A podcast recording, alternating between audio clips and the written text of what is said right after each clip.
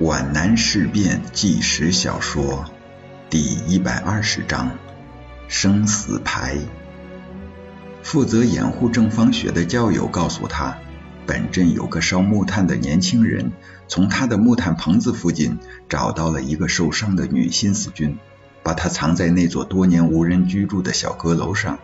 万一被清乡队搜出，也找不到谁是掩护者，或者推脱是他自己躲进去的。当天夜里，郑芳雪就来到小阁楼上，她担负起护理战友的责任。这已经是第四个夜晚了。志兰已经包扎好了。郑芳雪舒了口气，她的全身已经被冷汗湿透了。她用衣袖抹抹脸上的汗珠，看到志兰已经处在虚脱似的微睡之中。芳姐。我就像在火里烘烤一样。我给你水。郑芳雪把手电筒欠亮，在墙边有一个水罐，她用牙缸舀了半缸水。她帮助芝兰坐起来，免得她呛水。芳姐，我以前恨过你。芝兰，不讲这些。郑芳雪说：“刚才你唱的什么来着？生死牌。”是个什么故事？你那么喜欢它？你要听吗？如果你不累的话，我正想和你讲讲话呢。我也愿意，那你就讲给我听吧。哪个朝代？我不记得了，只记得有一个贺总兵，是个仗势欺人的坏蛋。他有一个儿子，叫贺三郎。外出打猎，碰上了民女王玉环，就要抢她去做小老婆。王玉环逃跑，贺三郎追到桥边，跌下河去，淹死了。贺总兵就要县令抓住抓住王玉环，要他抵命。县令知道玉环冤枉。又知道王玉环的爹爹是他的救命恩人，想救他，可是没有办法。县令的两个女儿，一个叫黄秀兰，一个是义女黄秀萍，都愿意替王玉环去死。王玉环不肯，三个姑娘。争论不下，每逢看到这里，我就忍不住流泪。后来，老家院想了个办法，写了个生死牌，要他们抓阄，谁谁抢到死牌，谁就去死。结果，结果黄秀兰抢到了死牌。这是人类的美德和希望，郑芳雪说。可是世上的坏蛋也太多了，就像那个赵令波。芳姐，你喜欢我的哥哥吗？芷兰，我们只是一般的同志关系。郑芳雪违心而又坚决地说。只是为了自己随军的事，请求他帮助就是了。不，我知道，志超哥是。很喜欢你的，这是你的误解。郑芳雪极力否认。芳姐，你干嘛要骗我呢？芷兰，咱们还是谈点别的吧。你想想，赵令波是怎样向小贩和你开枪的？也许咱们要想办法告诉人们，不然这个叛徒还会披着人皮来害人的。芳姐，除了志超哥的事。我什么都不想说。林志兰显得十分执拗。我和你说了实话吧。我我曾经恨过你，那是你处处胜过我。林志兰用忏悔的口吻说：“志兰，好妹妹，千万不要这样想，也不要这样说。”张芳雪拉着姑娘滚烫的手。我现在。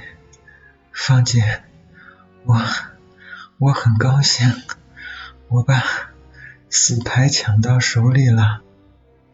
郑芳雪大吃一惊。芷兰，你说什么疯话？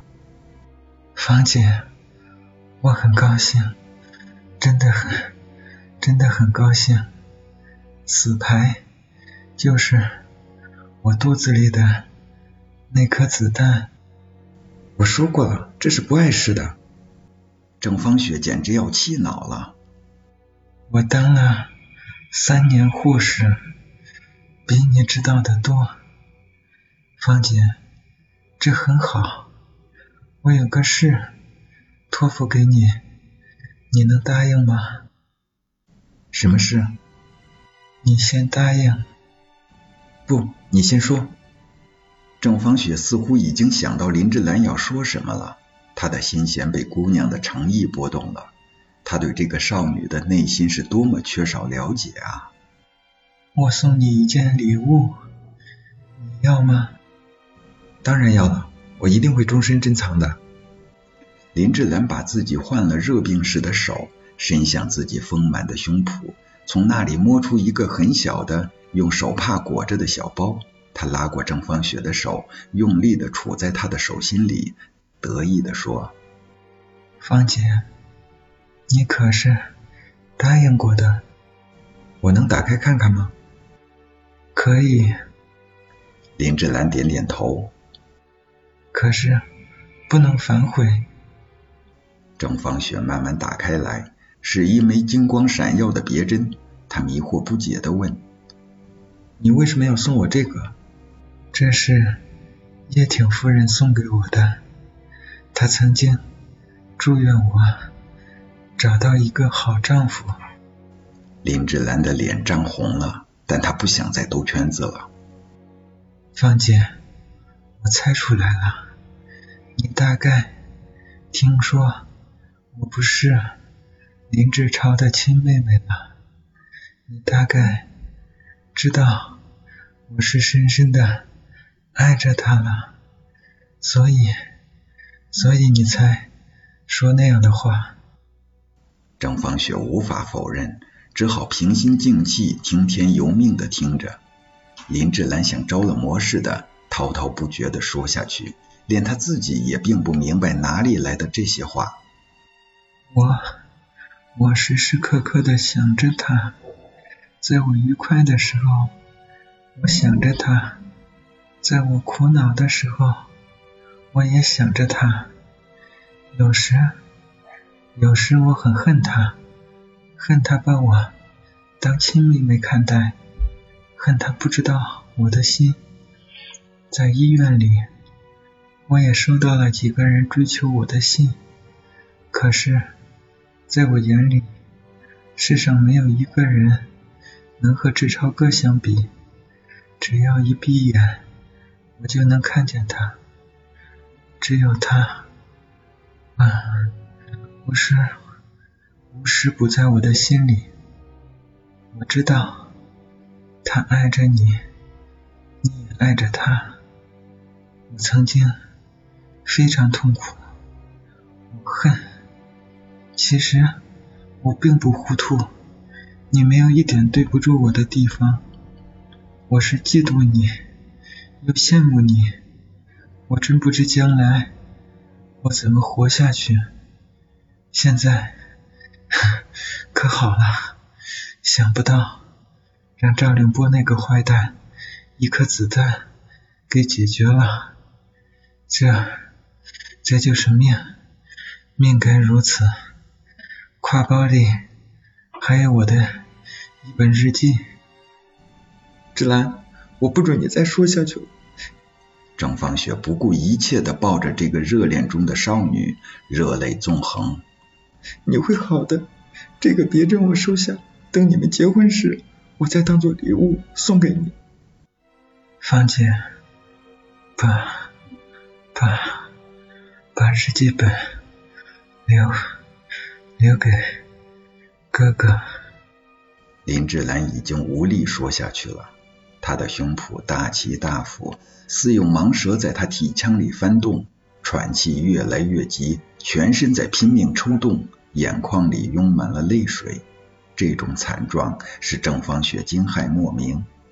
她弄不清这是生理的现象还是心理的反应，但她记得有一位文学家说过：“初恋是一支扎在心上的倒钩剑，拔掉它必然带着心头的血和肉。”他也许做了一件蠢事，又把那枚别针放到那只滚烫的手中。芝兰，你留着吧，我到茂林去找陆会长，我们一起去茂林医院。芝兰无言，他把那枚别针重又攫在手中，那是长约四厘米的镀金横枝，枝上缀着两朵嵌着宝石的红梅，他紧紧握住，犹如握住他的爱情。那坚硬的梅枝深深地扎进了他的皮肉。似要嵌入他的手骨，一个垂死之人竟然有这样的蛮力。他的声音却微弱的像清风吹拂的游丝。志超哥，你要保重。郑芳雪听来，那不过是一声呻吟。她不敢把那个别针从滴血的手中抠出，一任它刺进姑娘的手骨。芷兰开始咳嗽。殷红的血一缕一缕从嘴角上流出，郑芳雪不知如何帮助他，跪伏在他身边，痴呆地绞着衣角，不知道下一分钟会发生什么事情。他不知道这是不是临近死亡的征兆。芳姐，你不该把别针还我。他把拳头移向嘴边，松开五指，用牙齿把别针从血肉中拔了出来。郑芳雪急忙接在手中，是对是错，他已经无法思考，一任听从志兰的摆布。芳姐，你把那个小窗打开，我想看看皖南的山。这个要求是危险的，可是那只痉挛的指着窗口的蜡黄的手却不容违拗，在灰尘飞扬里，小窗被推开了。幸好是对着后山。方姐，把我抱到窗口。郑芳雪即使天塌下来，她也要满足姑娘的要求。方姐，劈窗而入的寒气使林志兰精神为之一振，一瞬间充满了生命的活力。她探身窗台，却又对郑芳雪做着另外的吩咐：“你把我的药包整理好。”咱们也许能去茂林，不要忘了那把手术刀。张芳雪悉从遵命，药包几乎是空的，但她看到了那本日记，蓝色皱纹纸封面，是一九三九年八一节新四军机关工作学习积极分子大会发的纪念品，但他找不到那把刚才还用过的手术刀。芷兰，手术刀在哪儿？你再找找。也许，可是女教师找不到，摸了一手灰尘，两平方米的地方找不到亮光闪闪的镀镍器械，她有些奇怪。芷兰，女护士不答，她安琪儿似的伏在窗台上睡了。郑芳雪疑惑的看着她，只见她全身寒冷似的瑟瑟站立，有一滩鲜血从她的身下。沿着窗台留在楼板上，女教师吓得睁圆了眼睛，愣了几秒钟，猛然扑到窗前，抱住了女护士的身体，翻转过来，那把手术刀已经深深的扎进她的心窝，只有半寸刀柄露在外面。芷兰，芷兰！